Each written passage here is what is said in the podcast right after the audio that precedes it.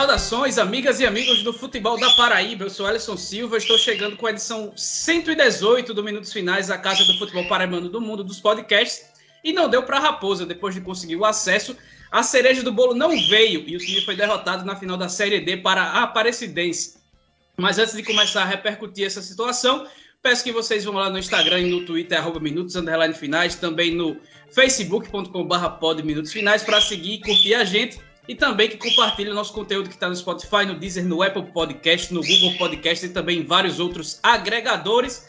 E para falar sobre esse vice-campeonato da Raposa, que veio temperado com um toquinho até grande de xenofobia nas redes sociais, e também outros assuntos, estou comigo Ademar Trigueiro e Afonso Carlos. Satisfação falar com vocês, meus amigos. Ora, um toquinho. boa, boa para você que está conosco em mais este episódio do Minutos Finais, a temporada 2021 do, do, do, dos principais clubes, pelo menos, do futebol paraibano vai chegando ao fim. Agora só resta realmente o Botafogo aí na fase de na fase eliminatória, né, da Copa do Nordeste, brigando por uma vaga. O Campinense se despede de 2021 com aquele lamento de que poderia ter ido além, mas ao mesmo tempo com a sensação de dever cumprido. A gente fala sobre tudo isso a partir de agora. Valeu, amigos. Boa tarde, bom dia, boa noite, tudo, né? Aqui nos minutos finais. É o último jogo da temporada para o Campinense. É, por, ironia, por ironia do destino, o, as melhores partidas que o Campinense fez na temporada foram as partidas diante da Aparecidense, pelo menos para mim. Acho que, é, como você falou, Ellison, seria a cereja, a cereja do bolo. Porém, é, tá doendo mais no torcedor porque dava e muito para o Rubro Negro ter conquistado o seu primeiro, primeiro título nacional. Pois bem, agora sobe o som de danado, um forrozinho bom para quem é da Paraíba, do, da, do interior até aqui a, ao litoral. E na volta a gente começa os trabalhos sobre essa decisão da Série D. podcast Minutos Finais é a nova casa de discussão do futebol paraibano. Você pode ouvir onde e quando quiser. Basta ir no Spotify, Deezer, YouTube ou no site minutosfinais.com.br para ficar muito bem informado com as melhores opiniões sobre o futebol paraibano.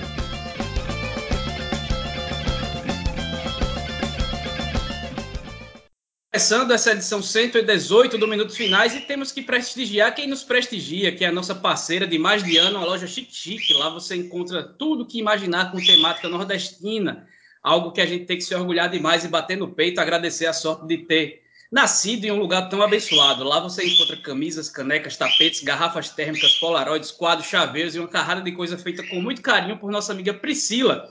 E o ouvinte do Minutos Finais tem direito a 15% de desconto usando a palavra-chave da semana, que é interior. E você pode antecipar suas compras de fim de ano com essa moleza, que também pode ser acumulada com até R$ reais de cashback, caso faça, faça o pagamento via PicPay. Então, na hora de finalizar a compra, fala que a palavra-chave do episódio 118 do Minutos Finais é interior e pronto. O desconto vem na hora, feito um bom caldo de cana. Para você saber o que encontrar por lá, vai no Instagram, arroba sabendo que você também pode personalizar seu pedido. Aproveite! Pois bem, na sua melhor exibição na temporada, pelo menos de acordo com Afonso, que trouxe isso na abertura, e também com o próprio técnico Raniel Ribeiro, o Campinense amassou a Aparecidense, especialmente no primeiro tempo, foi para o intervalo com o 0 a 0 no placar, depois abriu o placar com um gol de, do baixinho Dione de cabeça, depois de cruzamento de Fábio Lima, que apareceu no mata-mata depois daquele gol de bicicleta contra o Sergipe. Na primeira etapa, a gente ainda teve o Anselmo perdendo pelo menos duas chances claras, ele acabou sendo substituído no intervalo com dores no pé, mas voltando para o segundo tempo, depois de abrir o placar, a Raposa seguiu pressionando e melhor no jogo, mas conforme foi acabando o fôlego em atuar num gramado péssimo e pesado pela chuva, em um momento de desatenção da defesa, Samuel, que tinha acabado de entrar, venceu a zaga na velocidade e encobriu Mário Iguatu com um toque de classe por cobertura, empatando o jogo. A Aparecidense segurou o ímpeto da Raposa, que tentou levar o jogo para os pênaltis até o último instante, mas acabou não dando. O título ficou com a equipe goiana. O Camaleão levou o primeiro título nacional para o interior de Goiás e a Raposa o segundo vice-campeonato da Série D para Campina Grande mas acho que é aquilo que eu e todos nós já falamos aqui, né? O título da Série D acaba sendo o acesso. A cereja do bolo não veio, a exibição superior nos 180 minutos contra um adversário muito forte, talvez tenha sido. É, deve ter diminuído o sentimento aí de frustração em uma temporada da qual não se esperava nada e que acabou para o Campinense com um título estadual, um acesso e um vice-campeonato brasileiro.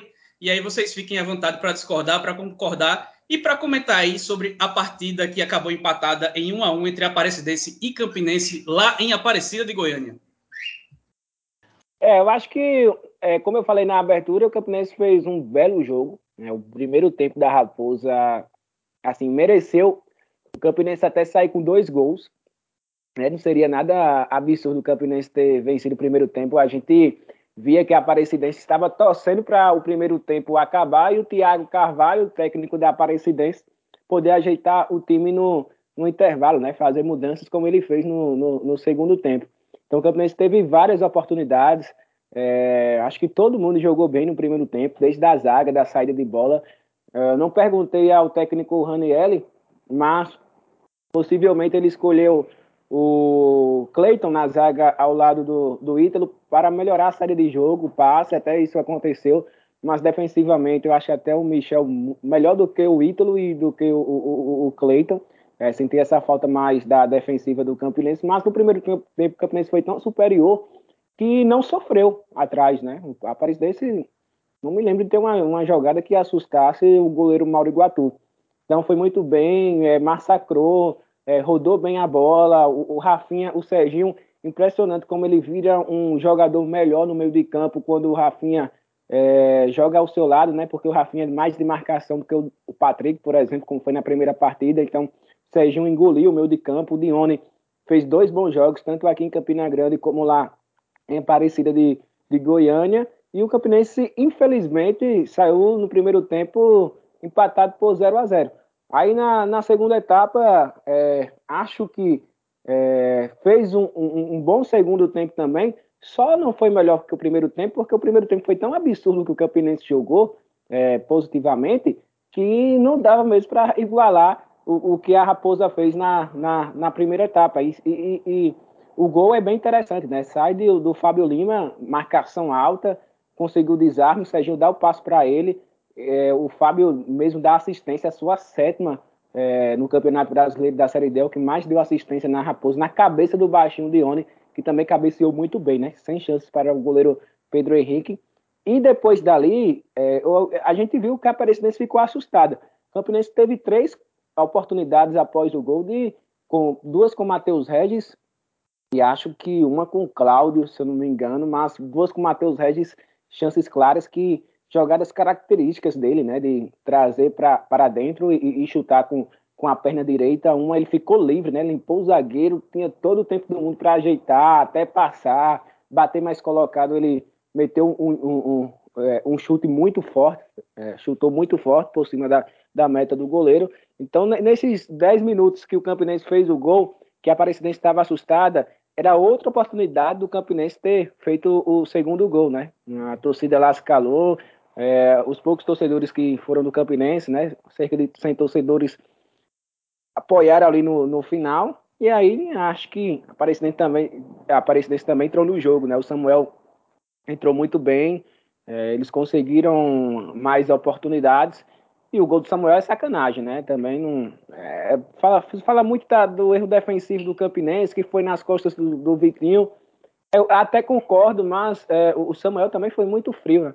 Eu tava falando até na transmissão da CBN que o Samuel fez o gol que o Vitinho não fez no primeiro jogo. Ficou cara a cara com o goleiro Pedro Henrique, o Vitinho tentou botar por cima, mas não teve qualidade. O Samuel teve. Mauro Guatu, que é um belíssimo goleiro, até ficou vendido no lance pela qualidade do, do atacante. Aí após o gol da Aparecidense, o Campinense foi na base do, do, do abafa, né? É, jogadores entraram muito mal, o Vitinho entrou muito mal pela direita, é, o Edinho Corrêa também, é, o Edinho Corrêa é a terceira opção no meio de campo, né? E entrou para resolver. O Marcos Nunes, acho que o Ranielli mexeu mal, entrou, entrou tarde.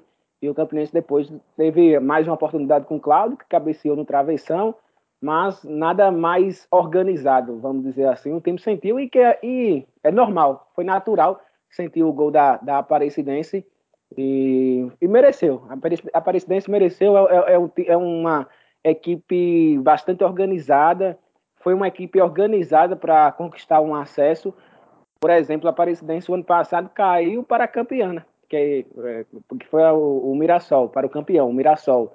É, então, esse ano eles entraram com tudo e o título é mais do que merecido. Porém, o Campinense jogou muito, os dois jogos. Certamente, certamente não, falo até com certeza, foram os melhores jogos do Campinense no mata-mata.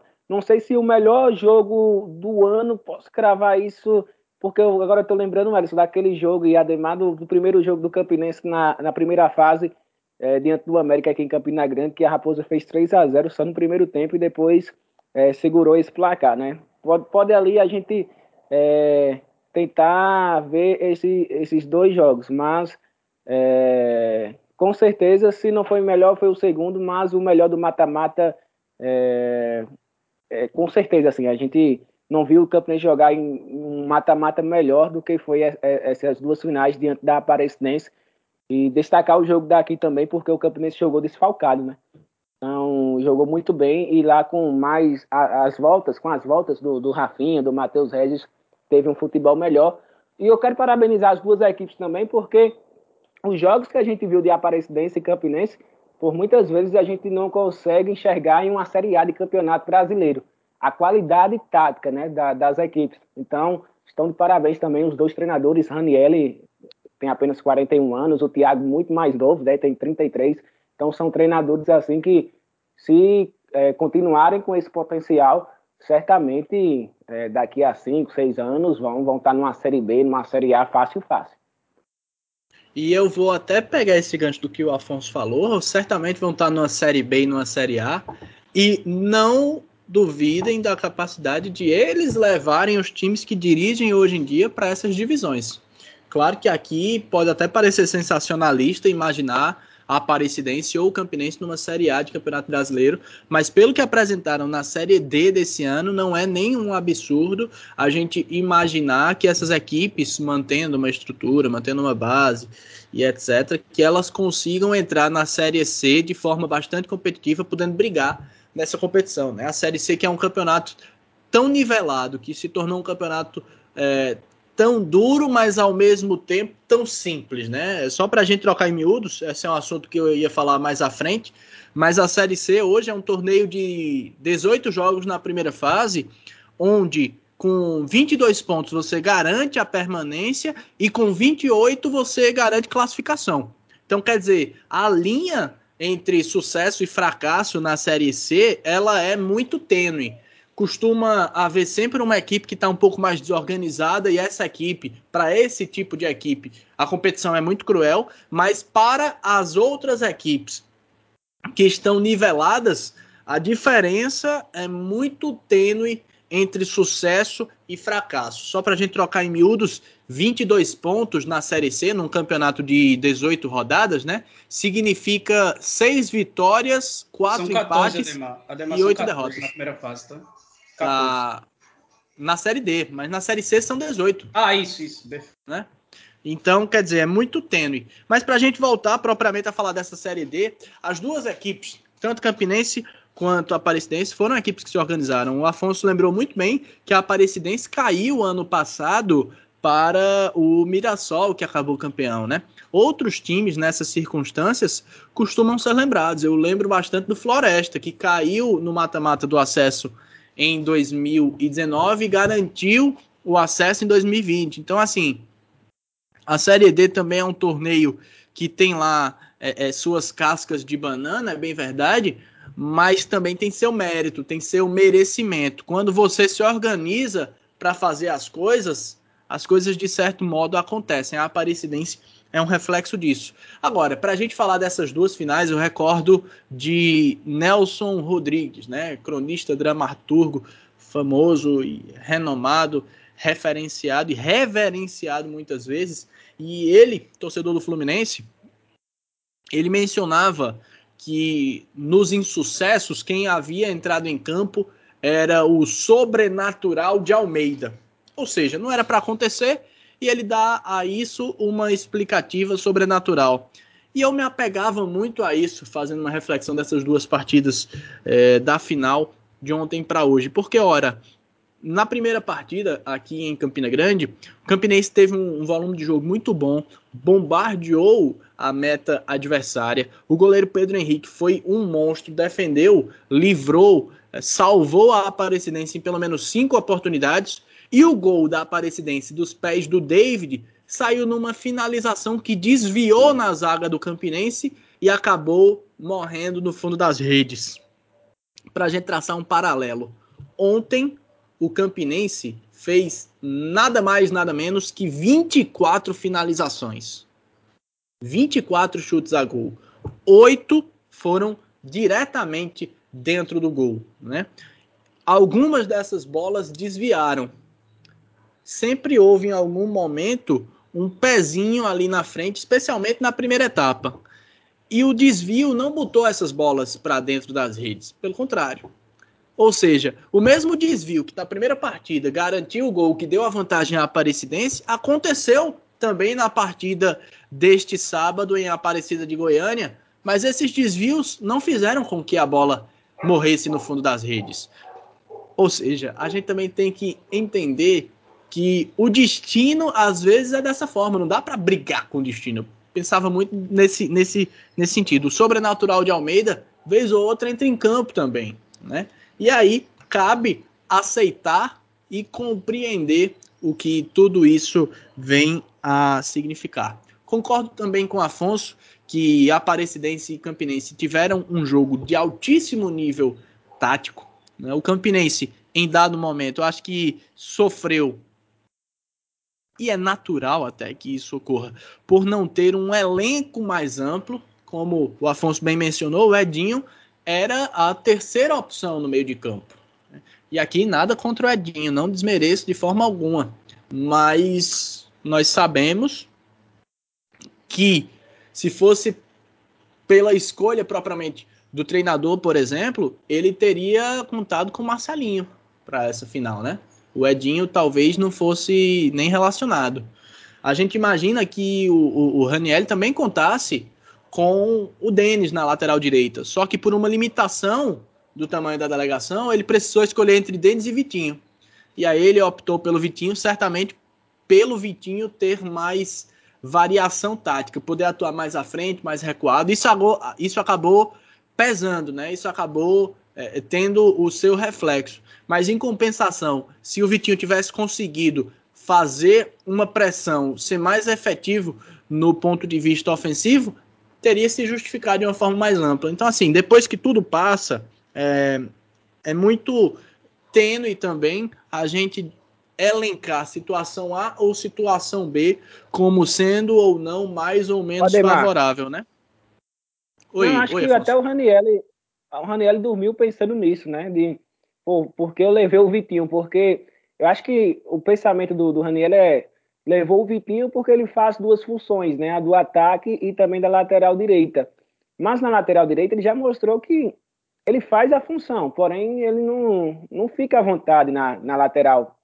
E apesar do Denis ter feito um jogo muito ruim aqui em Campina Grande, seria a opção no banco de reservas, né? Seria o Denis. O Denis é melhor do que o Vitinho na, na, na posição. Então, Claro que o técnico vai remoer depois, é, falar, pô, por que não, não trouxe o Denis? Por que eu não botei um zagueiro por ali, o Michel, ou até próprio o, o Everton? Ele vai remoer sobre isso. Eu acho que até ele vai aceitar um pouco de, dessas críticas aí que a gente fala, mas também é muito fácil falar após o resultado, né? Porque deu errado, né? Pois é, e sempre lembrar que o Campinense foi para esse jogo numa situação adversa, né? Numa situação de precisar reverter o resultado fez um verdadeiro bombardeio na primeira etapa, conseguiu chegar ao gol de empate. A gente até conversava que é, seria difícil manter o mesmo ritmo no segundo tempo, mas o Campinense conseguiu manter esse ritmo, perdeu atletas ao longo da partida. Né, a exemplo do Anselmo, do Filipinho e do Dione, pelo desgaste físico ou então por questões é, é, de lesão realmente. Então, assim, ele foi obrigado também a mexer de uma outra forma. Ademar, você, grandiosíssimo treinador, mestre no futebol manager, você faria as mudanças que o Raniel fez? Eu acho que na minha posição, eu aqui enquanto pitaqueiro, eu teria mudado de uma forma diferente. Talvez eu tivesse botado um outro zagueiro, recuado o time, é... enfim, de outra forma. Mas Raniel entende muito mais de futebol do que eu, né, gente? Vamos combinar. E tem muito mais experiência, lida com esse elenco todos os dias, então realmente é muito delicado também apontar a artilharia e dizer que foi errado. Eu não, não concordo é, que sejam feitas críticas nesse sentido. E, e, e, até defendo o treinador porque ele conhece, ele entende do dia a dia do bastidor muito mais do que a gente. E de repente pode haver alguma motivação para além dessas situações que a gente está levantando aqui que a gente não saiba, né?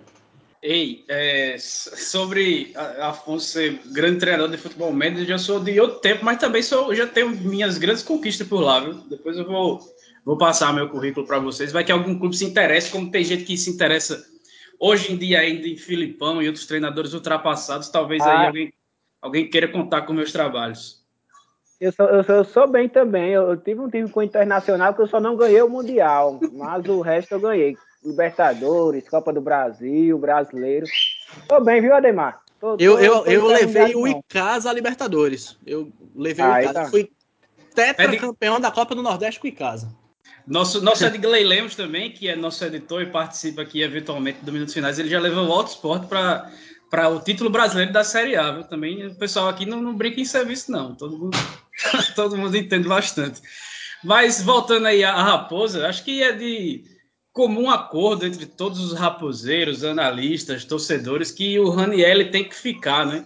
E aí eu queria saber não só se o Raniel, se vocês têm alguma novidade sobre essa possível renovação ou não para a próxima temporada, já que ele evitou tocar no assunto durante essa semana, mas eu levantei com o Pereira, do, do Baleão de Dois, é, sobre uma possível reformulação, pensando em ter um time competitivo para a Série C. Eu, particularmente, não acho que um time que joga em uma divisão e, e consiga o acesso, ele naturalmente ele seja competitivo em uma divisão superior.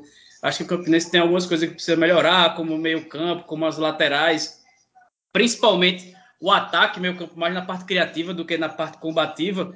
Mas eu queria saber de vocês se vocês acham que o Campinense precisa de muitas modificações no elenco para que ele chegue numa Série C e aí eu não vou nem colocar que vá buscar o acesso, porque eu acho que é uma pretensão muito grande. Temos muitos times tradicionais que estão vão para a Série C. A gente deve ter o Vitória, por exemplo, e o Confiança, que jogaram a Série B rebaixados aí para disputar a competição na próxima temporada e naturalmente entram como favoritos ao acesso.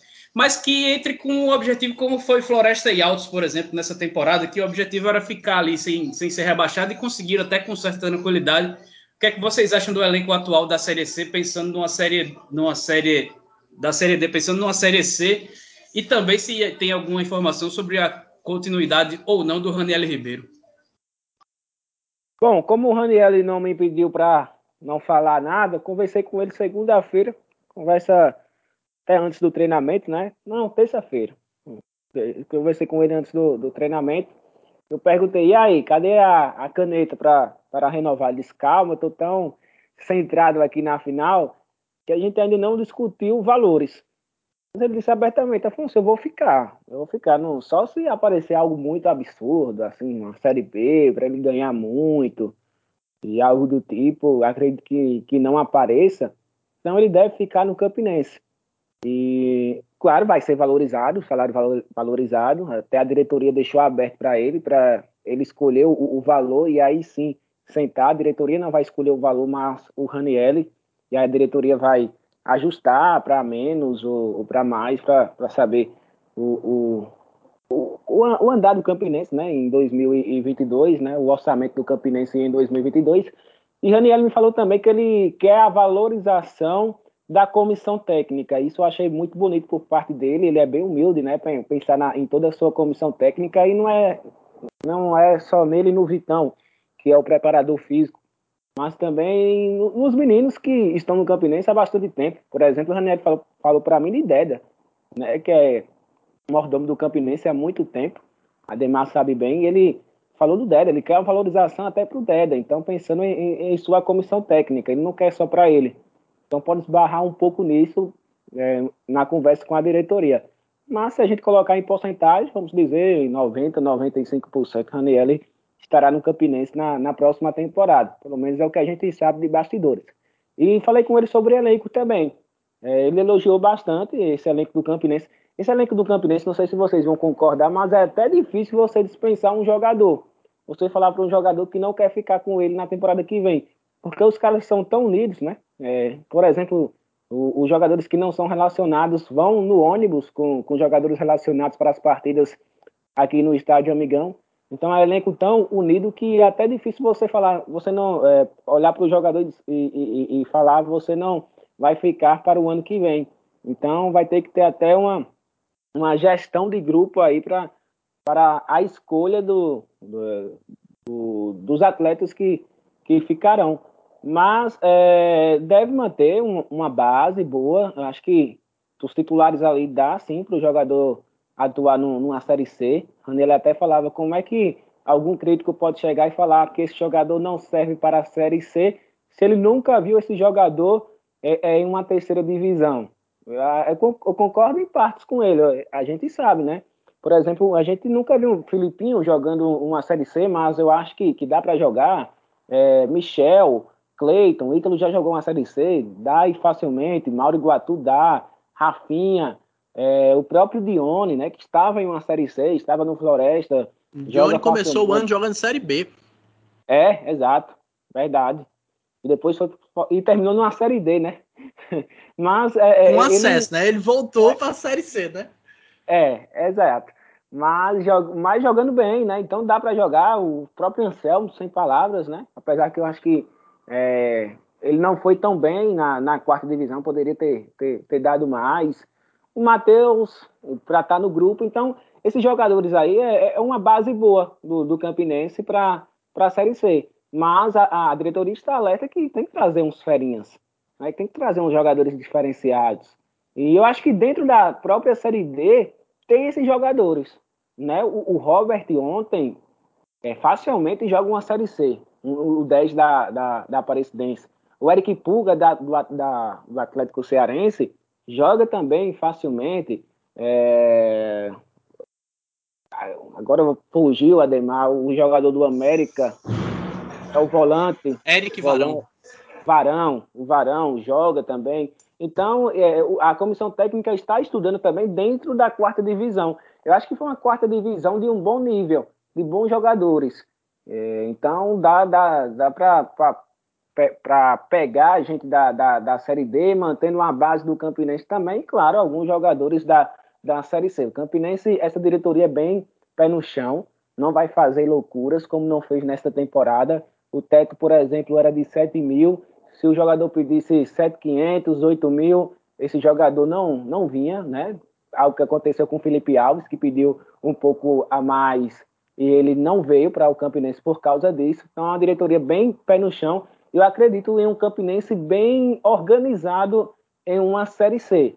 Eu acho que o discurso lá dentro não é de, ah, vamos tentar ficar numa Série C, vamos brigar para não cair. Eu acho que o discurso vai ser pensando em classificação, mas claro, com, aquele, com aquela consciência que se ficar em uma Série C, está muito bom. Está excelente, ainda mais para um clube que saiu de uma Série D após 10 anos, né? Então tem que ter muita calma, calma, mas conhecendo essa diretoria, é, eu acho que o Campinense não vai fazer loucuras para o ano que vem. É, eu penso dessa mesma forma que o, que o Afonso, né? Eu acho que desse elenco vai dar tranquilamente para manter 60%, 70% do elenco, visando a próxima temporada. Agora, claro, é, entendendo também que dentre os 20 ou 30% que, que sejam contratados, tem que ter tem que ter uns caras um pouquinho mais tarimbados, né? Um, um cara com um pouquinho mais de, de, com um nível um pouquinho superior e aí é, é quatro, cinco atletas que realmente venham para para somar de uma forma bem mais intensa. Mas, de modo geral, eu acho que desse time do Campinense dá para manter tranquilamente 15, 16 jogadores, 17 jogadores pelo menos.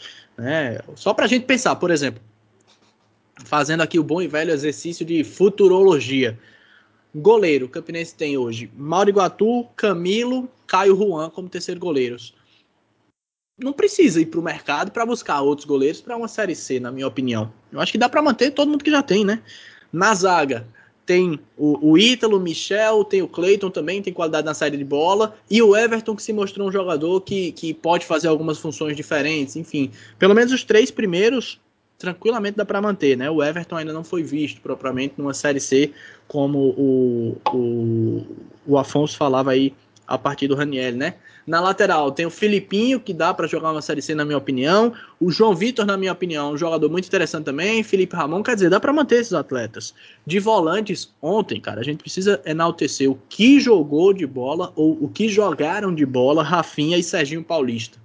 Demais, demais. São jogadores que, pronto, pela partida de ontem já dá para defender a ideia de que meio de campo, com essas duas peças pelo menos formadas, tá pronto, não precisa é, é, imaginar que precise ir atrás de um outro atleta. Esses dois jogadores já se já, já foram muito bem, né? O Patrick também agregou muito ao longo da ao longo do ano, né? Então é um atleta que eu também entendo que, que pode fazer parte. No setor criativo, eu concordo com o Ellison quando ele fala que o meio-campo criativo do Campinense poderia ter algumas soluções de qualidade. Eu concordo, mas ao mesmo tempo eu entendo que Marcelinho e Dione também podem compor muito bem esse elenco, inclusive, na minha opinião, o Dione que cresceu muito, que mostrou um serviço muito interessante nessas duas finais, quando foi exigido e quando teve tempo de jogo propriamente. Eu acho que o Dione, é, pensando numa Série C, pela experiência que tem já, tendo atuado em divisões superiores, por tudo, pelo que apresentou também, é um atleta que eu acho que pode agregar bastante num campeonato de terceira divisão. No ataque, evidentemente, precisa de mais soluções de qualidade, tanto na referência, mais centralizados, quanto nas alas. Né? O Fábio Lima é um atleta que está no Campinense por empréstimo da, da Peri Lima, né? A gente não sabe como vai ficar essa situação por aí, mas até conhecendo um pouco do modus operandi do, do Jailton, eu imagino que o Fábio Lima vai ter algumas situações aí para ele poder fazer escolhas. Eu não sei se Fábio Lima é um jogador que vai ter a permanência é, de forma facilitada propriamente, assim como eu não botei o Denis nessa, nessa, nessa conversa pelos mesmos motivos, né? Mas o Matheus Regis é um atleta interessante, é um atleta que pode estar no grupo. O Marcos Nunes, eu acho que é um atleta que pode estar no grupo. Vou até me atrever de colocar o Anselmo nessa relação também, apesar da idade já bastante avançada do Anselmo, mas é um atleta que dá de repente ali para começar um ano no Campeonato Paraibano e ver como é que ele vai se comportar. Mas aí também realmente precisam de outras peças, né? precisam de alguns outros jogadores que venham para agregar e para encorpar mais esse, esse grupo, esse time, especialmente no setor ofensivo, ali no, nos, nos extremos, né? No, no na, na referência. Então, acho que é importante. Mas existem jogadores nesta própria Série D muito interessantes, aos quais a gente viu jogar e dos quais é, o Iranilson, por exemplo, no América de Natal, que inclusive tem conversas com o Souza, foi bem no América, né? Ele fez campeonatos paraibanos interessantes aqui nas últimas temporadas. É, jogou com o próprio Filipinho, pode ser uma alternativa interessante. O Eric Varão, do, do América Natal, também foi um jogador que teve muito destaque. O Kelvin do Botafogo, que jogou no Botafogo, né, temporadas atrás, disputou essa série D do Campeonato Brasileiro pelo Caxias, né? O, o, Felipe Alves, que o Afonso mencionou há pouco, estava no Retrô.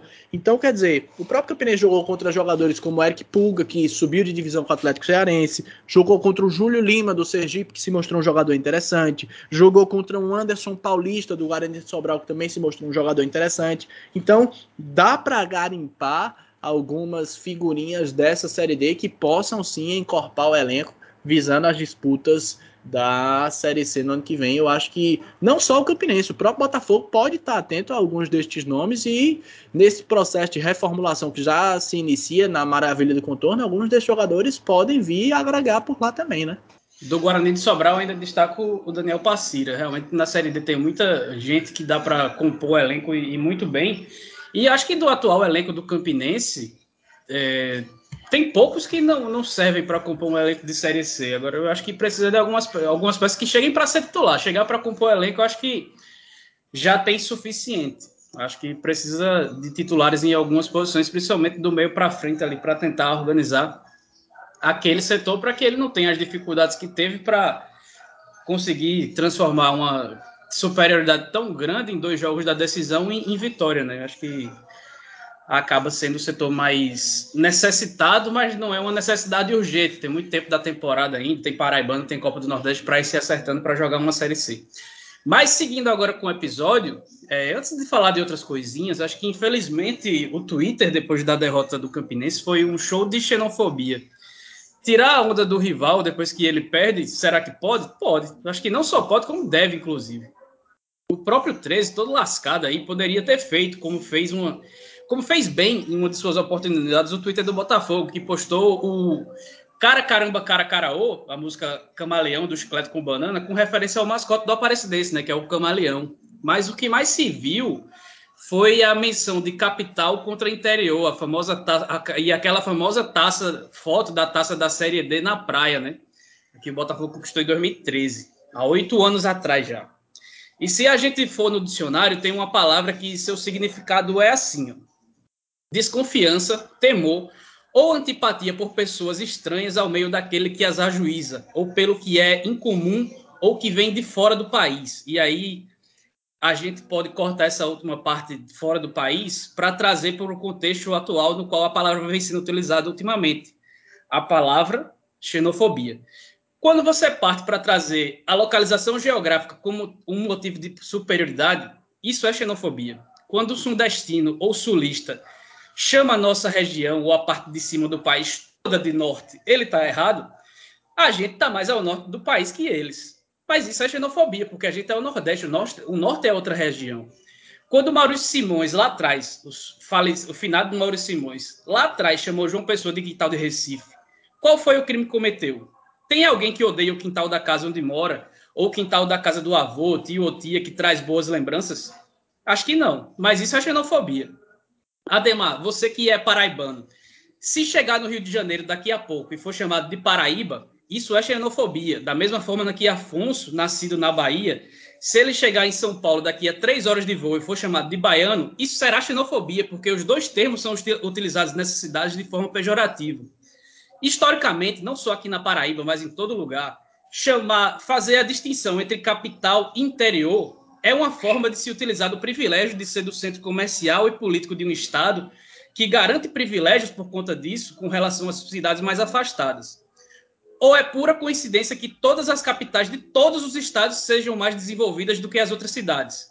Eu ouvi e li muito o argumento, entre aspas, de que João Pessoa não tem culpa de ser a capital. E obviamente que não. Mas é claro que o uso do termo não é à toa. E quem diz que não a maior parte está mentindo apenas para si, como forma, porque ele está usando sim como forma de querer dizer que ele é superior a quem vem do interior.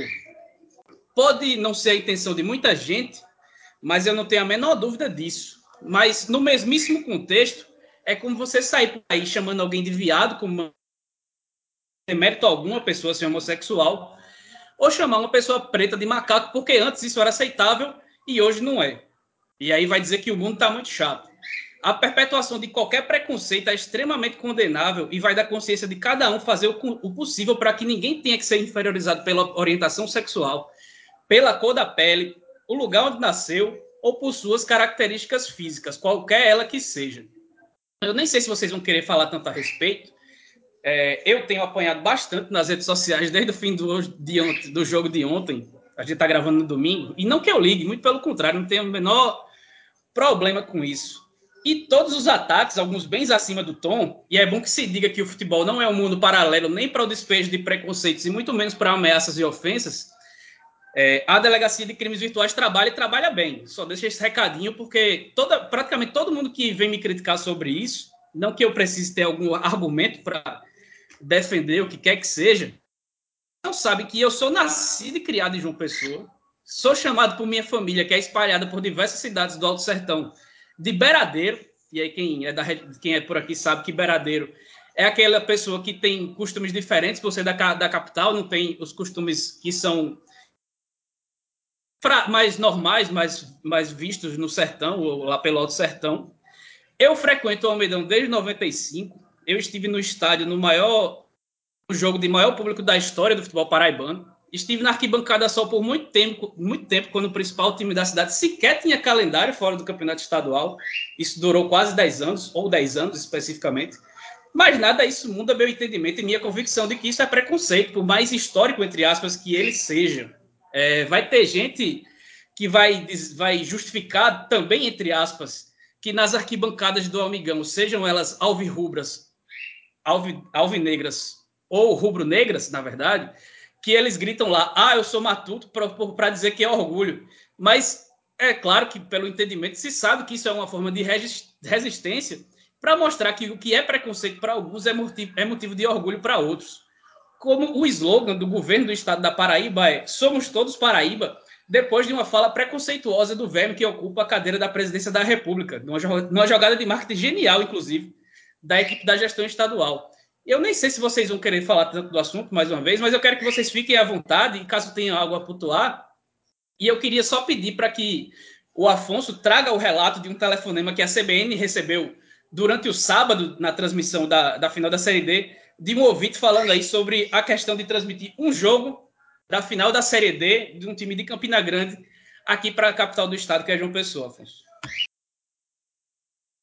É, pois é, é, isso me dói bastante, porque eu sou do interior da Bahia, né? Eu sou de Chique Chique, até o nome é engraçado, né? Até as pessoas tiram onda com o nome. E sou muito longe da capital, de Salvador, a 500 quilômetros está Chique Chique de Salvador, né? E, é, é um preconceito que a gente também tem na, na capital, né? Quando chega, né? Ah, isso é de onde Chique Chique, a pessoa dá risada, o seu apelido começa a ser, a ser a Chique Chique, a gente tenta normalizar isso, né? Ah, quer dizer, buscam normalizar isso, mas a gente às vezes até esquece que, que é xenofobia e, e acaba é, não ligando muito, mas também é xenofobia, né? de uma capital com o interior. Salvador parece que, que é uma capital fora, fora do estado da Bahia. Então essa crítica também é, para a população de lá, ou, ou, boa parte, né? Não generalizar. Mas foi isso mesmo, a gente estava tava no ar já, o telefone tocou e atendi educadamente. É, o nome da pessoa é João alguma coisa, esqueci o sobrenome dele. O cara educadamente falou que morava perto da Graça há muito tempo, há 30 anos, que era botafoguense, de besta e tal, e tentou ligar para a CBN de João Pessoa e não foi atendido e eu educadamente estava apenas escutando. Aí ele falou e revoltadíssimo porque o jogo do Campinense de um time de Campina Grande estava passando na CBN João Pessoa, como se tivesse algo mais interessante na CBN João Pessoa para se ouvir do que o jogo do Campinense. Né? Não sei se ele queria escutar que estava passando isso aqui meio o jogo da Série A, o jogo do Santos com o Atlético Goianiense, isso é mais interessante para João Pessoa do que ouvir o jogo do Campinense, como se não tivesse é, é, um pessoal de Campina Grande na, na, capital querendo escutar também, né? Enfim, é um time da Paraíba. Claro que a rivalidade tem que existir. Eu, eu sou do, do lado do, do, rival, não torcer para outro, que ah, tem, tem, tem muita ideia, ah, tem, temos que torcedor do 13, ah, temos que, alguns torcedores falam, temos que torcer pelo Campinense porque é, o Campinense é de Campina Grande. Não, eu sou o contrário, é rival, pô. Eu quero que, que, que meu rival é, não suba, quero que meu rival fique na Série D, quero que meu rival fique sem série. Não sou essa de. É, não sou demagogo de, de, da gente falar sobre isso. Ah, tem que torcer porque, porque é do Estado. Pô, é rival. É rival, não tem a brincadeira do rival, não tem, um, não tem uma brincadeira sadia. Aí quer dizer que lá em São Paulo é diferente. Você, um Palmeiras e Corinthians, você vê o, o Corinthians no, numa Série B, o torcedor do Palmeiras vai achar ruim porque é da cidade e, e caiu de divisão. Não. É a mesma coisa para cá, é o mesmo futebol, é a mesma brincadeira. Então, eu estou do lado do torcedor sobre isso. Agora, quando passa para a xenofobia, aí realmente fica pesado. Fica muito pesado. Né? É, a xenofobia não, não surgiu é, no estádio. A brincadeira com, com, com Campina Grande, de João Pessoa com Campina Grande, não surgiu no estádio. Surgiu fora dela. A sociedade em si. Existe a rivalidade entre João Pessoa, uma rivalidade babaca de João Pessoa com Campina Grande, que eu nunca vi em estádio nenhum. Eu nunca vi Natal é, brigar com Mossoró. Salvador com, com Feira de Santana. É, por aí vai. Só para citar aqui o Nordeste, duas cidades grandes assim. É, então, é pesado para João Pessoa, vamos ser sinceros, é pesado para João Pessoa, porque o maior futebol do estado da Paraíba se encontra no interior. O Botafogo sozinho não é maior do que 13 Campinense, juntos. Pode ser maior separado, mas juntos. Será que é? Separado também a gente, a gente pode até discutir. Será que é? Não é. Então é difícil para João Pessoa, uma capital, um, dois times do interior, ser maior do que o da, o da capital. Onde é que existe isso no Brasil? Que o do interior é maior do que a capital? Não existe. Então, realmente, é, existe essa raiva com, com Campina Grande, que sai da, da sociedade em si, dessa rivalidade besta do interior com a capital, como se, porque João Pessoa tivesse praia, é algo maior. Então quer dizer que BH não presta. Belo Horizonte não presta, não tem praia. Porto Alegre Santos é maior do que São Paulo. Santos é maior que São Paulo porque tem praia. E outra. Brasília, Manaus. Exato. E outra, gente. E outra. É, a, a figura de linguagem da foto do Botafogo, a semiótica do Botafogo é preconceituosa. A gente também tem que normalizar isso não. A tiração do Botafogo com aquele troféu em uma praia é preconceituosa.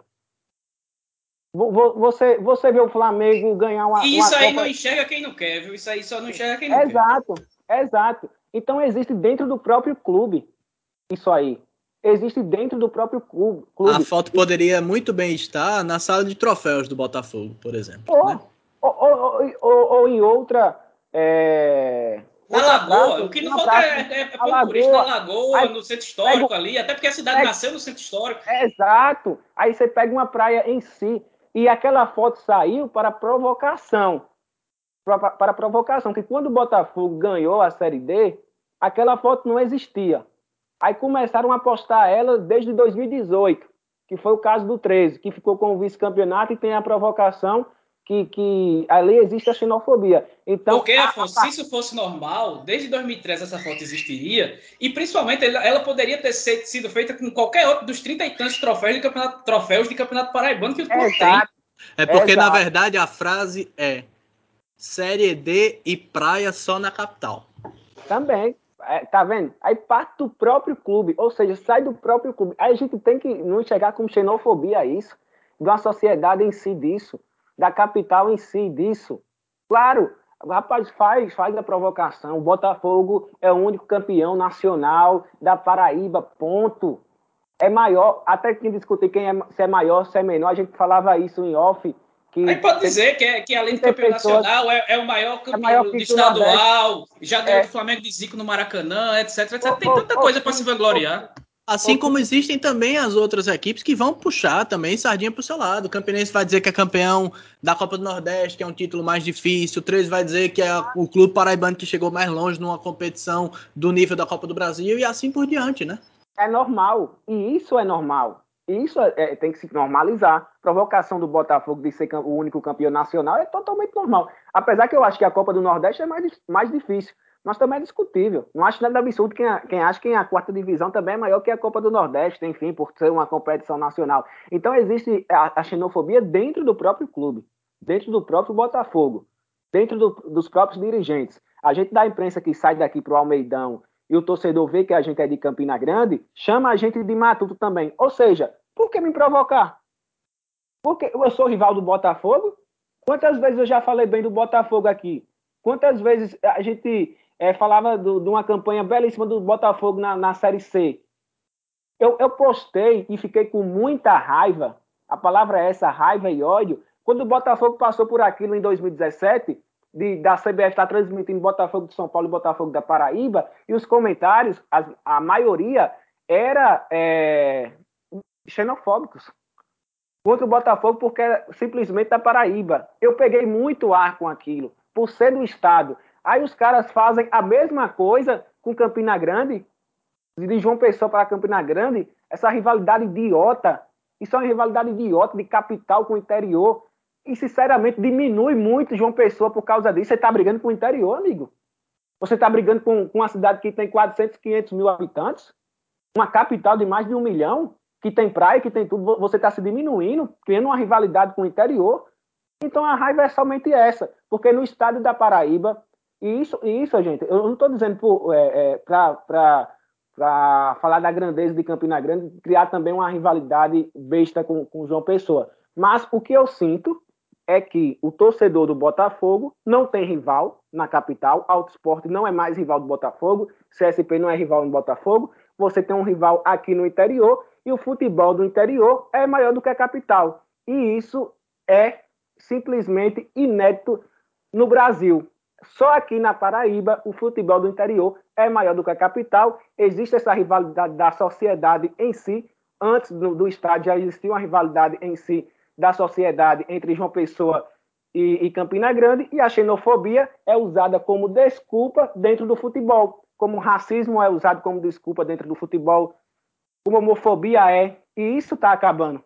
A gente normalizava da, é, há três, quatro anos atrás, o goleiro bateu o tiro de meta e a gente chamava de bicha. Era normal. Bicha, bicha. Que tipo de provocação? Por que bicha? Que provocação é essa? Que rivalidade é essa? Então, totalmente besta. Totalmente... E, não vai acabar. Isso aí não vai acabar. Principalmente nas redes sociais, que acham que é uma terra sem lei. Que acham que é uma terra sem lei. Eu, eu, eu, eu fiquei realmente ontem é triste com, com essa situação. É, o, o Belo Mil Grau veio citar meu nome também, é, de, dizer que, que, que, não acha que é apenas rivalidade, os torcedores do Botafogo concordando. Porra, porra. Desculpa, Márcio. Isso é xenofobia, velho. Isso é um preconceito. Isso é um preconceito. É, é, é, é, enfim, eu, eu, é melhor eu ficar por aqui, dar, dar um ponto final. Eu, eu já falei demais. Antes da é Ademar, pra... antes da Ademar, antes de tu Vai. falar, existe aquela coisa básica, né? Se alguém se sente ofendido, qual a razão de você continuar fazendo essa coisa que alguém vai se sentir ofendido? Você vai morrer se você não fizer, você não tem outro argumento para para criticar ou para mostrar que é superior sem, sem se utilizar de algum tipo de preconceito. Qual, qual é o problema nisso? É, é, é, aí, é, é, de novo, volta aquela questão. Parece que o futebol é muito paralelo, que não acontece nada, que a, a galera mete o cacete em jogador, mete o cacete em treinador e ninguém é preso, não acontece nada, porque isso aí é futebol, isso aí é normal do futebol. Aí no futebol você pode ser preconceituoso, você pode cometer crime, você pode fazer o que você quiser, porque no futebol pode. Não é assim, não, amigo. Se alguém se ofende, não custa absolutamente nada. E aí me entristece muito. Ontem, no sábado, depois do jogo, eu fui ver o filme de, de Marighella, porque já estava até combinado com alguns amigos de assistir o filme de Marighella, e me, me, me, entristeceu muito ver muita gente do campo progressista justificando preconceito, sabendo que é preconceito, argumentando que é preconceito para dizer que não era, porque o argumento todo era mostrando que a situação é preconceituosa, é xenofóbica, para dizer que não era, e as pessoas mantêm esse tipo de posicionamento achando que futebol é um mundo paralelo. Mas siga lá, Ademar. Pois é, só destacar nessa questão da rivalidade que em determinado momento soa até de forma infantil. Ah, mas quando foi meu time que perdeu a Copa do Nordeste, disseram que era normal. Ah, mas quando eu fui campeão, vice-campeão. Pô, que bobagem. Vamos evoluir, vamos andar pra frente. E aí, só para destacar um pouquinho dessa questão do Botafogo ainda, né? Não nos adentrando muito, mas o Botafogo foi lá, foi fazer graça e tal que está também no, no momento campinense, diga de passagem, quando o Botafogo foi vice-campeão da Copa do Nordeste, o Campinense também fez algumas postagens provocativas, numa semiótica diferente, numa estética quando, diferente. Quando o Botafogo mas... foi eliminado daquela Copa do Brasil de 2016 pelo Palmeiras, que ele não chegou às quartas de final, quando o 13 chegou, o 13 também tirou sua ondinha e de maneira muito razoável, mostrando a campanha dele de 2015, de 2005, na verdade, que também nunca serão mas sem dizer que, ó, Campina Grande é melhor que a capital, chupa a capital, pau no cu da capital, com perdão, não pode que a gente pode falar essas coisas. É, lá vai pro até, até, né? até, que sai, inclusive, na, nas arquibancadas e tudo mais. Mas eu acho que a resposta de se chamar, inclusive, de capital é você, tá, você está reagindo, você não está agindo. É, é, é uma situação diferente, mas desculpa interromper de novo, Ademar, bora lá. Não, mas é isso mesmo, né? Que você pode é, é valorizar os seus feitos e os fatos sem que você precise agredir o próximo, né? Aí só para destacar um pouquinho aqui do que foi a repercussão é, em boa parte dos comentários no Instagram do Botafogo. Primeiro comentário, tá, e oito anos que a gente joga a mesma competição, esqueçam Campina Grande. Dois, adianta de nada falar isso após mais um ano de fracasso. 3. Ser apenas isso pro resto da vida tá na hora de pensar grande. Pronto. Agora vamos tomar vergonha na cara e tentar subir ano que vem. Não vou esquecer do fracasso desse ano. Quer dizer, é... Ademar, desculpa, até mais entra... Uma vez, mais uma vez interromper, mas eu já trouxe essa questão em conversas com, com amigos nesses últimos anos, antes mesmo de começar o podcast. Parece que o Botafogo se sente confortável em ser o time hegemônico na, na, no estado, que não é mais, porque há dois anos não é campeão paraibano, coisa que é, eu não, não vou dizer que é absurda, mas que não se compreende para um time com um investimento tão maior, enquanto nos últimos dez anos, que um pouco menos, oito anos que o Botafogo tem essa superioridade, os times de Campina, de Campina Grande só se afundam, com exceção do Campinense essa temporada, os times de Campina Grande só vão de mal a pior. Mas parece que para o Botafogo estar tá lá há oito anos na Série C, é muito porque ele não consegue dar um passo à frente, porque ele está extremamente acomodado em ser o time hegemônico no estado. E aí fica, e aí fica preso nessa realidade. Pois é, e só para concluir essa questão de, ah, mas é, a gente tem o, a liberdade, isso vale para todo mundo, né? A gente tem o direito de tirar onda, faz parte da rivalidade, faz parte da rivalidade, mas existe um limite. E aí existe sempre aquela justificativa, ah, mas é a minha liberdade de expressão. Ora, Liberdade de expressão existe, ainda bem que existe, mas existe dentro de um contexto no qual você pode falar o que você quiser, mas você também vai ser responsabilizado pelas coisas as quais você vai falar. Então, é, é sempre bom a gente é, pensar nessas situações. A rivalidade, ela é muito saudável até. É, o Afonso falou uma coisa que é muito pertinente. Infelizmente, o autoesporte é, vem num processo de deterioração, deteriorização ano após ano e não consegue mais fazer frente de forma é, interessante para a rivalidade com o Botafogo e o Botafogo precisa acabar recorrendo à rivalidade com 13 Campinense e a rivalidade entre 13 e Campinense vai ser sempre maior que a rivalidade entre Botafogo e os times de Campina Grande. É, e é uma pena que isso ocorra para justificar esse tipo de situação, né? É, é muito mais um, um, efeito de toda essa conjuntura, né? Na qual o Auto Esporte acabou infelizmente aí descendo ladeira abaixo. A gente espera que o Macaco Altino consiga se recuperar em algum momento e vai ser muito saudável, inclusive, para o futebol de uma pessoa como um todo. Mas acaba-se que na, na, na situação de não haver um, um, um grande rival à altura.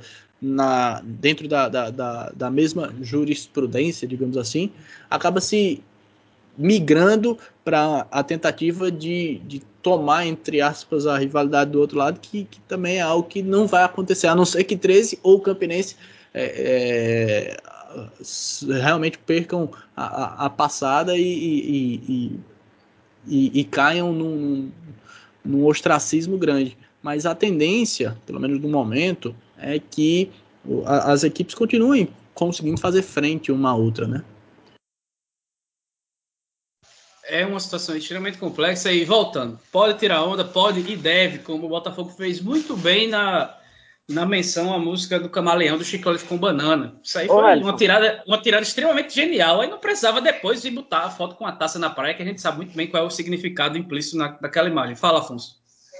Não, e falar que o Botafogo hoje é muito mais estruturado que Campinense 13. O Botafogo conseguiu se reformular, o Botafogo pensou grande, é, desde 2013, pensa grande. Não é demérito nenhum o Botafogo estar tá numa Série C. Até discordo de alguns torcedores que não é demérito nenhum estar tá numa Série C. Eu botei isso até no Twitter. Eu acho que naturalmente o Botafogo vai para a Série B. Naturalmente. É tanto que é, é, o, o, torcedor do Botafogo se revoltar porque o time não foi para uma Série B, claro, porque está há muito tempo na Série C também, mas porque não está em uma Série B, já mostra a grandeza do Botafogo hoje. Né? A estrutura é, é, do Botafogo, a, a, quando a gente vê os jogadores descendo do, do ônibus, né, da delegação, é comple completamente diferente do que 13 Campinense. Mostra a grandeza. É, é, um time grande da Paraíba, é um time respeitado no, no, no, Nordeste. E não precisa disso. E não precisa disso. O Ademar lembrou bem. O, é, é, como o Autosport, eu até citei sobre isso também, como o Autosport não, não é mais rival, aí vem para Campina Grande. né? E, e, tem essa rivalidade histórica também, já com, com o 13 Campinense. Mas rivalidade é uma coisa, preconceito é totalmente outra. E eu acho que, que a maior raiva de, de vir para Campina Grande, aí, aí é o que eu, é que eu, que eu falo de, de grandeza. Eu não estou falando, deixar ponto aqui, vamos dizer, é que 13 campinenses são maiores do que o Botafogo. O Botafogo são maiores do que 13 campinenses. Mas se a gente for é, somar a dupla, 13 campinenses, certamente é maior que o Botafogo, porque é o trio de ferro. São os três grandes da, da, da Paraíba. E tem esse algo inédito no, no Brasil, que o futebol do interior é mais forte do que o da capital. Eu acho que o futebol da capital com o Botafogo cresceu muito nos últimos anos. O torcedor vai mais a campo, até porque o time está melhor, né? O time está mais estruturado. O, o, o, torcedor do Botafogo sabe que é, não vai ficar seis meses parado. Há muito tempo o torcedor sabe disso. Então, é uma forma também de, do, do clube ser maior, de, de, ter mais torcedor. Então, futebol de João Pessoa cresceu demais com essa estrutura do Botafogo em si no, nos últimos anos. Porém, nada disso justifica essa linguagem dentro do próprio clube. Ou seja, dentro do próprio clube existe é, é, pessoas xenofóbicas. Quem postou aquela foto, quem teve a ideia da foto, é xenofóbica. É xenofóbica. Não, não é pra, pra, para provocar rival. Ela usa o futebol é, para ser xenofóbica. Ela usa o, futebol para ser preconceituosa. Para se dizer Grêmio... superior meramente por uma questão geográfica. exatamente. E usa o futebol como isso. O Grêmio foi punido por isso. A torcida do Grêmio tem, tem, um, tem, tem uma música que chama o torcedor do Inter de macaco. Isso foi normalizado há muito tempo. Essa semana, do... Afonso, o Flamengo foi condenado a pagar 50 mil reais de multa por cantos xenofóbicos contra a torcida do Grêmio, inclusive, também. Naquela questão de homofobia contra o gaúcho. Pois é, então a gente que faz futebol, a gente vamos parar de normalizar que dentro de um estádio de futebol é uma lei, é outra lei dentro da, da própria sociedade. E agredir. É... O que, é que aconteceu aqui na Série A mesmo com o Grêmio? Se ali fosse em qualquer outro canto da cidade, aqueles caras seriam presos, né? Já partindo para outro, outro assunto. Mas se fala, não, dentro do futebol é normal. Poxa, para de usar um esporte tão bonito, tão popular, para diferenciar da sociedade. Né? É justificar para dentro da sociedade em si é a mesma coisa. Você ir para um estádio de futebol e ir para um shopping em si, se você praticar crime, é a mesma coisa. Então, para de usar um futebol, um, um esporte tão bonito que, que, que, a população ama tanto, o esporte mais praticado no mundo, principalmente no Brasil, de uma forma de, de você espalhar o seu veneno, sua, sua violência, dessa sociedade doente que a gente vive, né? Que E aí se usa o, o argumento, não, mas isso aí é tradição, há 300 anos a gente faz isso, tá certo, eu aceito seu argumento se você se comprometer a viver sem energia elétrica, sem água encanada, e principalmente sem internet para ficar postando merda por aí, argumentando com coisa do passado. E só para pegar um ponto que Afonso falou, a grandeza do Botafogo e a estrutura do Botafogo é tão respeitada no, no, nos últimos anos, principalmente pelo que vem sendo construído dentro do clube, em que pese o 2020, que um bocado de aventureiro tentou jogar tudo, tudo fora. É um ano, é, é, um, é uma época em que o Botafogo, por exemplo, traz jogadores como Marcos Aurélio e Felipe concorrendo com times de Série B e com os times de Pernambuco. E aí Pernambuco tem um futebol que tem muito mais tradição do que o futebol paraibano, mas Marcos Aurélio rejeitou proposta do esporte, rejeitou proposta do Náutico. O Felipe, o goleiro Felipe preferiu permanecer no Botafogo do que disputar a Série B por um time que, que havia recentemente caído da Série A do Campeonato Brasileiro, que era o CSA, que está esse ano, inclusive, voltando a, a briga pelo acesso para voltar a principal elite do futebol, para voltar à elite do futebol brasileiro. Então, é um clube que não precisa. Isso, isso é um, um, um, um sopro de apequenamento no que o clube tem feito para se tornar grande nos últimos anos.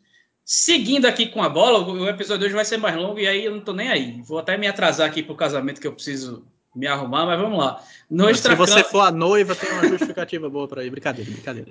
Dessa vez não, ainda não. Mas estou aqui gravando, inclusive, enquanto faço skincare, que é para chegar bonito por lá. Mas no extracampo ainda, é, com 23 votantes e 21 votos favoráveis, o 13 teve eleita a chapa com Olavo Rodrigues e Arthur Bolinha para comandar o clube até o fim de 2022. Mas só em teoria, né? Porque a reestruturação de fato vai ter só o Campeonato Paraibano para se colocar à prova, pelo menos dentro de campo, né? E a expectativa é que o treinador da próxima temporada, ou pelo menos o que vai começar com ela, né? Porque o 13 troca muito de treinador, ele já será apresentado durante a próxima semana. E com é, esse absurdo que é o diminuto número de votantes para um time que tem uma torcida tão grande, é, isso aí deixando a parte, o que é que dá para esperar é, essa nova era no Galo depois de Walter Júnior? Pois é, então. É... Até um parênteses, acho que Afonso ficou em espera, acho que ele não está nos ouvindo, mas para a gente falar dessa, dessa nova era no Galo pós-Walter Júnior. É um, um renovo na esperança do torcedor 13 ano e é muito valioso e importante que assim seja. É importante que haja essa mudança no, de ares por lá, mudança de gestão, mudança de mentalidade. Isso é muito importante. Mas eu refleti aqui os dois é, novos gestores, né? Tanto o Olavo quanto o Arthur Bolinha, que eles vão precisar ter em mente que o futebol, o, o Olavo primeiro que já passou por lá, né? Já foi presidente do 13 no início do século. O Bolinha está se aventurando é, nos bastidores de uma forma mais intensa agora. É, mas eles precisam ter em mente, primeiro, que o futebol mudou. Né? O futebol de hoje em dia não é mais o mesmo futebol de 20 anos atrás.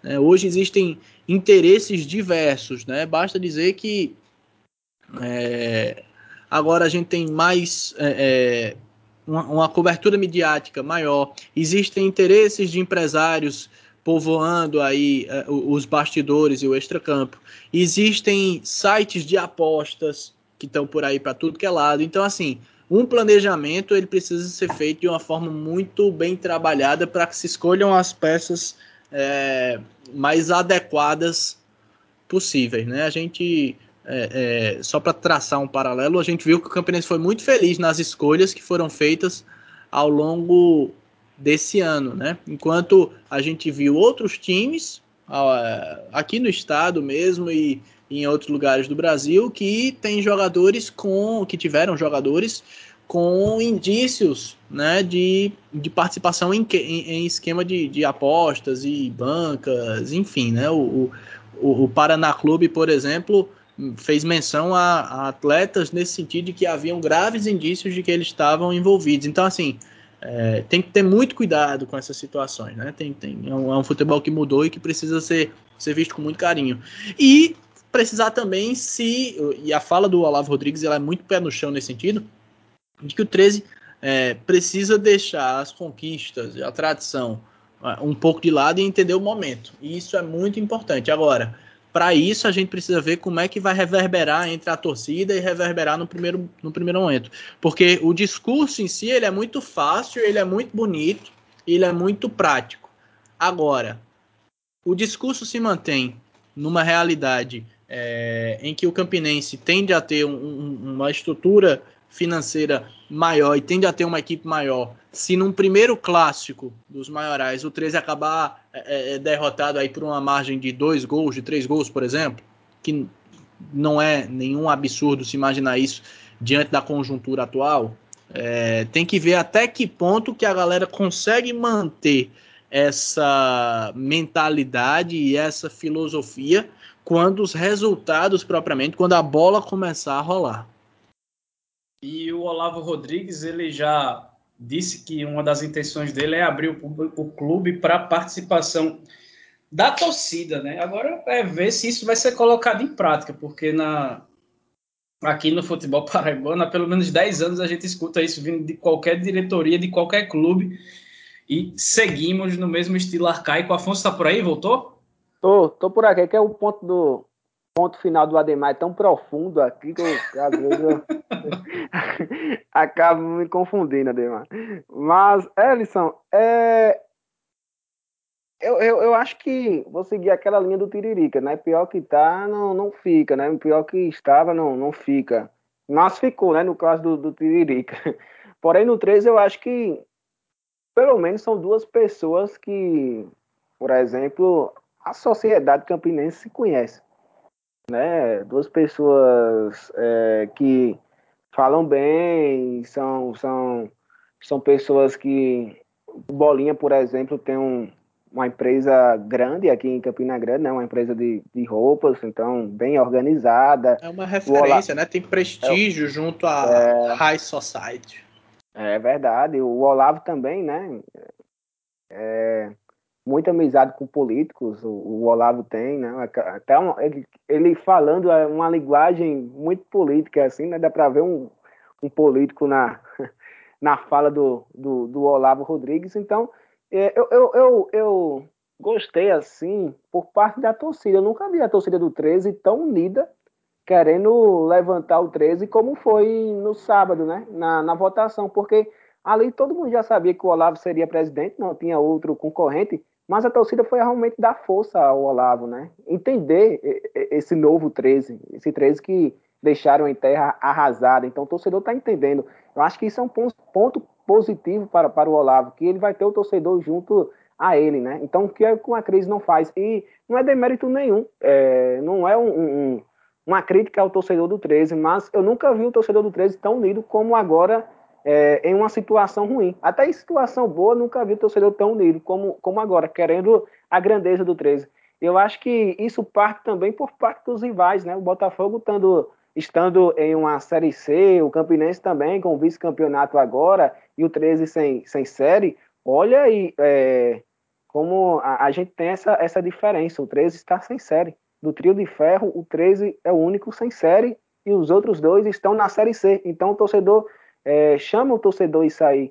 Né? O rival à, à sua frente, é, e muito à frente, como agora, o torcedor é, quer o 13 lá também, né? não quer ser mais chacota.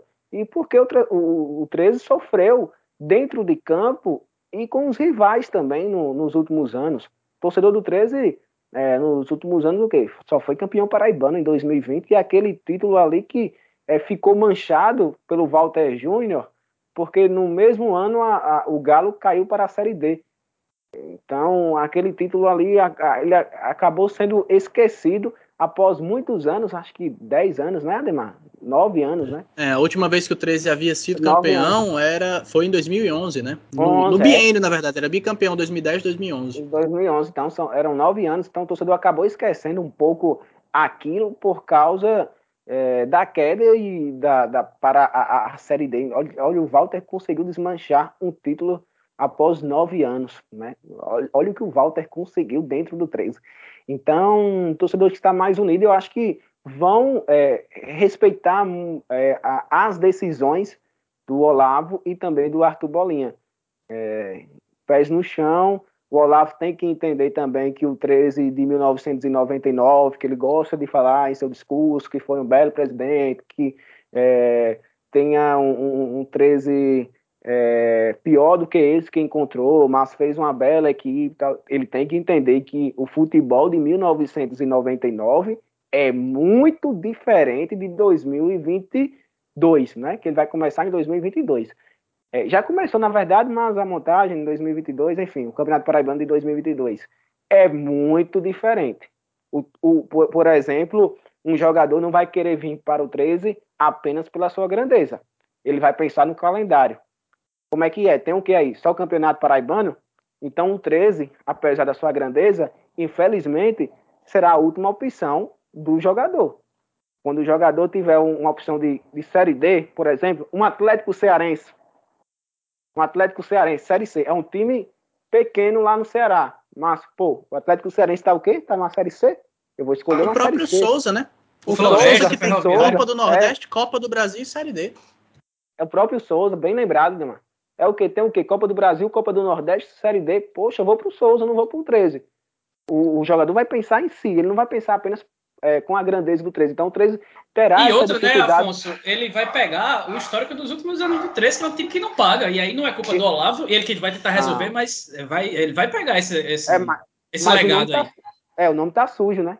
Não deixa de estar sujo, né? É, por causa da outra diretoria. Então, é, os dois o Bolinha e o Olavo, o, o, acho que a diretoria ganhou um tamanho é, considerado agora de ter o Bolinha como vice também, né?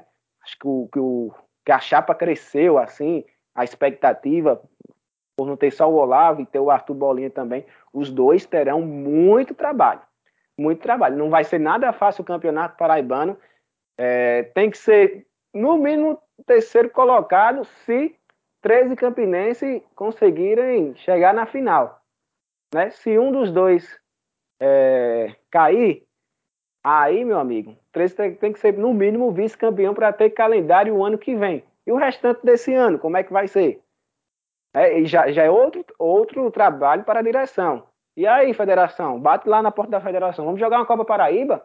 Vamos inventar, vamos inventar uma Copa Paraíba para o segundo semestre?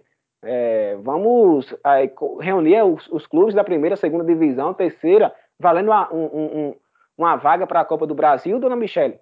Ou a senhora vai deixar um time grande como o 13 jogar apenas o Campeonato Paraibano? Apesar que eh, o 13 jogar apenas o Campeonato Paraibano, a federação não tem nada a ver, né? Tem a, tem a ver o Galo.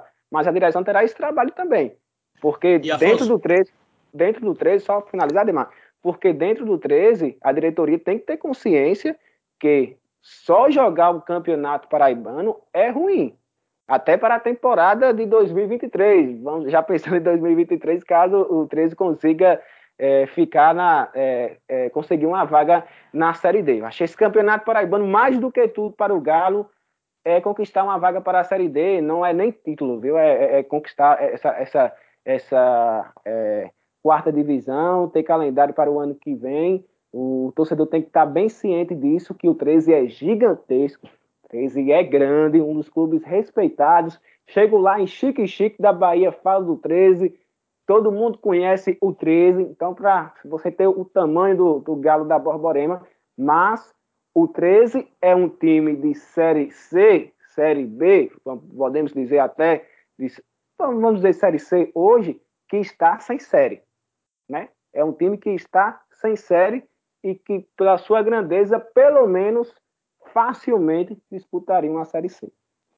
É, só para pegar o gancho de duas situações que você mencionou, a primeira delas, né, com relação à vaga em Copa do Brasil, etc.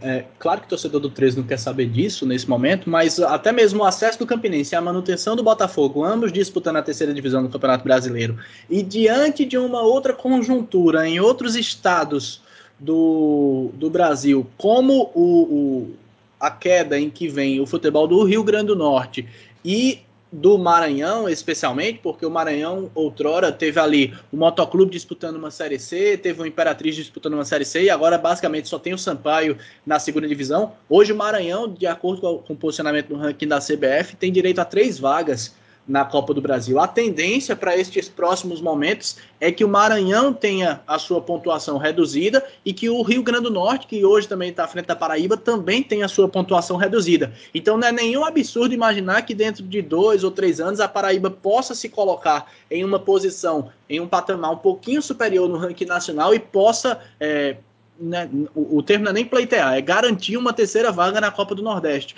Então, esse projeto, essa ideia de uma Copa Paraíba valendo uma vaga na Copa do Brasil, caso. Eu, falei Copa do Nordeste há pouco, mas é Copa do Brasil, tá? É, é, a Paraíba, diante da conjuntura atual, pode vir a garantir, de repente, já em 2023, 2024, uma terceira vaga na Copa do Brasil. Então, essa ideia de montar uma Copa Paraíba valendo uma vaga adicional, assim como ocorre no vizinho estado do Ceará, onde a Copa Fares Lopes lá dá uma vaga na Copa do Brasil, é uma ideia muito interessante, é uma ideia muito boa. E outro ponto que o Afonso falou também é a situação do 13 frente aos rivais. É bom que se destaque que é, desde o início dos anos 90, quando é, foi implantado esse sistema de ascensão né, no Campeonato Brasileiro, com a criação da Série C e etc., nunca o trio de ferro esteve assim tão despareado, digamos assim. Porque, por exemplo, o Campinense em 2000 e 2009 estava é, disputando a Série B, mas aí o 13 estava na Série C e o Botafogo estava sem divisão, né? Quando o Botafogo subiu em 2013, o Botafogo, o, o 13 também disputou a, a Série C naquele período mais ou menos, o Campinense costumava ter calendário disputando a Série D do Campeonato Brasileiro. Em 2016, quando o 13 ficou fora da Série D, o Campinense só tinha Série D também. Então, assim, nunca houve uma distância tão grande é, entre os times que compõem o Trio de Ferro como vai haver em 2022 com Campinense e Botafogo disputando a Série C e o 13 sem divisão, né? Esse é um ponto muito interessante ao qual a gente pode refletir mais adiante, mas nunca houve tanto distanciamento entre as equipes que compõem o trio de ferro e a gente fica na expectativa, evidentemente, para que o 13 consiga, com essa nova gestão, se reerguer, se reorganizar e volte a fazer parte do calendário do futebol nacional propriamente, né? Para a gente encerrar aqui o episódio, o Botafogo joga quinta no Barradão às nove e meia no jogo de volta da terceira fase das, das eliminatórias da Copa do Nordeste, depois de empatar por 1 a 1 em João Pessoa. O jogo aconteceu ainda no fim de outubro.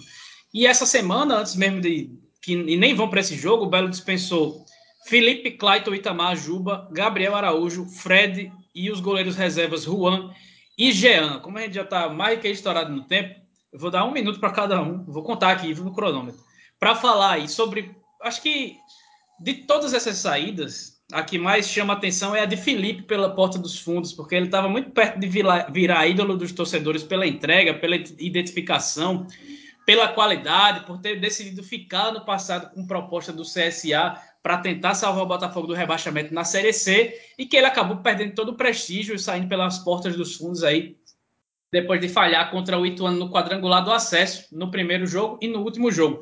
E aí, um minuto para cada um falar sobre essa saída do Felipe pela porta dos fundos. O resto a gente comenta depois. A gente vai ter episódio depois falando sobre esse jogo do Botafogo em Vitória. E também para dar o palpite se quem classifica é o Belo ou se é o Leão da Barra. Vamos lá, Felipe. Vai. Vamos lá, Felipe. É... Mereceu sair, mas não pelas portas do fundo. Se dedicou muito mais ao Botafogo do que, por exemplo, o Léo Moura. Então é um belíssimo profissional dos jogadores que saíram, concordo demais com a diretoria, vai ter uma folha é, melhor para 2022. Claro, saíram jogadores caros, né? Como o Fred, o Clayton e também o Felipe. Então, vai trazer três jogadores é, que podem dar mais do que esses. Sobre a Copa do Nordeste, acho que dá vitória. Porém, teremos que ver como será a situação do Vitória na Série B, que tomara que não caia por eu ser um simpatizante do Vitória na Bahia e também para não dificultar ainda mais para Belo e Campinense na Série C do ano que vem. É, eu acho que o Felipe é um atleta que ele poderia ter permanecido. O Botafogo chegou onde chegou essa temporada muito por causa das boas defesas do Felipe, das boas intervenções do Felipe. A reformulação do elenco e da mentalidade no Belo é necessária, era necessária, mas dentre os que estão se despedindo, eu acho que o Felipe poderia sim permanecer, pelo menos até esse jogo do Vitória e depois sentar para conversar. Quanto ao jogo contra o Vitória em si, eu acho que o Vitória está muito mais focado nesse momento em garantir a permanência na Série B do Campeonato Brasileiro.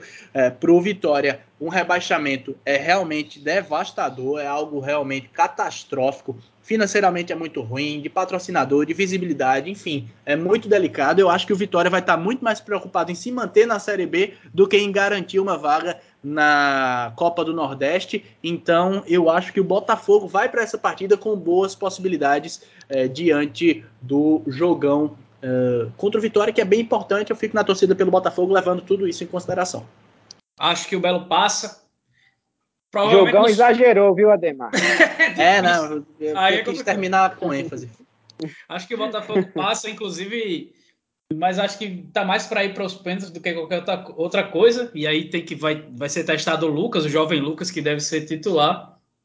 E acho que a Paraíba, assim como o Bahia e Pernambuco, acabará. Nem sei se é a Bahia. Acho que como o Ceará, eu acho que só pode ter três representantes aí na fase de grupos da Copa do Nordeste de 2022. Pois bem, a gente vai chegando aí ao fim desse episódio 118 do Minutos Finais, agradecendo a todo mundo que escutou, a todo mundo que é compreensivo, que procura entender os pontos dos outros, entender as ideias, evoluir como pessoa, e especialmente que eles entendam a necessidade de parar de, de ofender, de ofender quem se sente ofendido. Não há necessidade nenhuma disso.